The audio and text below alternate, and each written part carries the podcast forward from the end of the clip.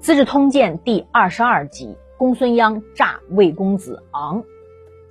公元前三百四十年辛巳，周显王二十九年，记载了三件事儿。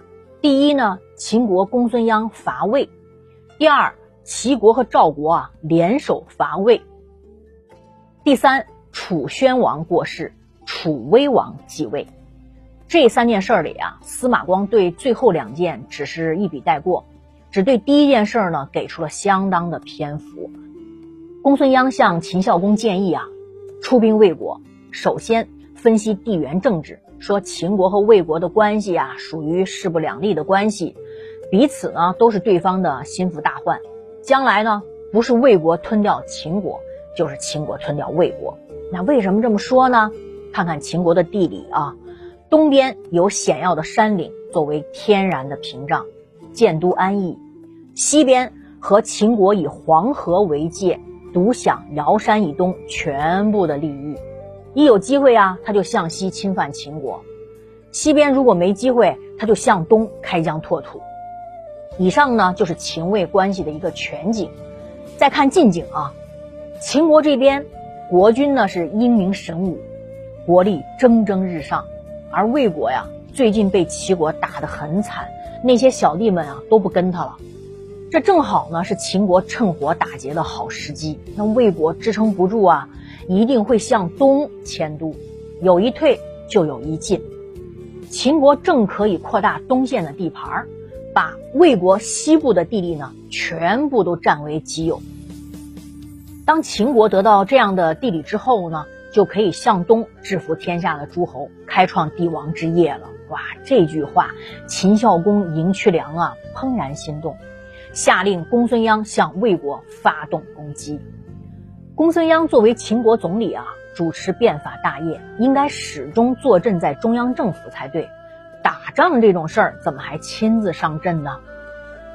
公孙鞅的变法呀，核心内容就在“耕战”二字。一切的功劳呢，都要从“耕战”而来，而“耕”的上限太低了，立不了什么大功。要想立大功呢，受重赏就只能在战这一个渠道了。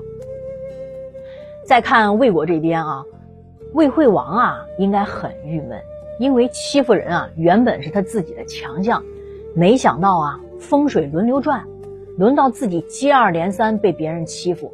好在打仗啊在魏国早已经是常态化了，从小打到大，兵来将挡，派出公子昂迎战公孙鞅。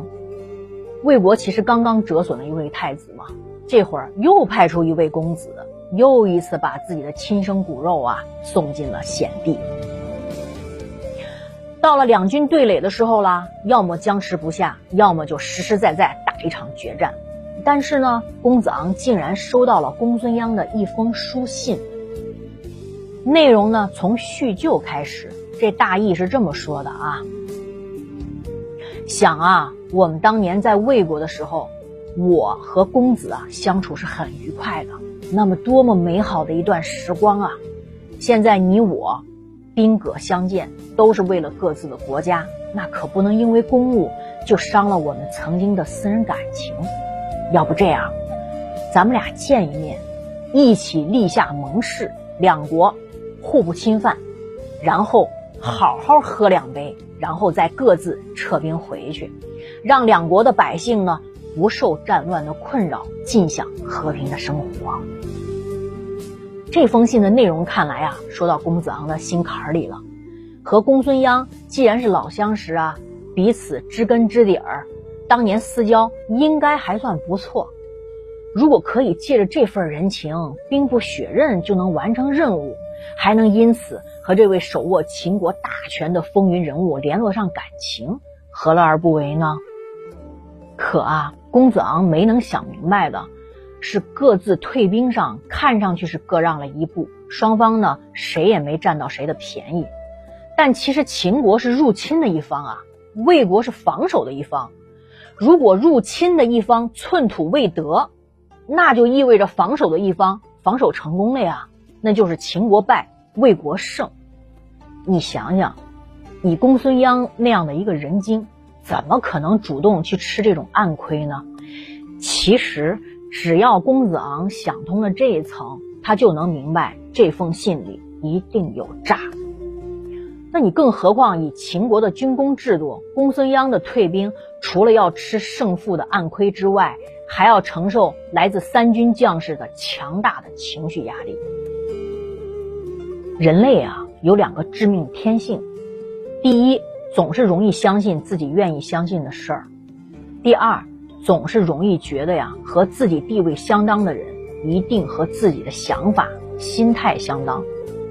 公子昂出身显贵啊。没怎么真的受过社会的欺骗和报答，公孙鞅不一样，虽然顶着一个公孙的虚名，他可是凭着一己之力，一路披荆斩棘，才争到今天的地位。血统对上了能力，贵族对上了流氓，于是，卑鄙是卑鄙者的通行证，高尚是高尚者的墓志铭。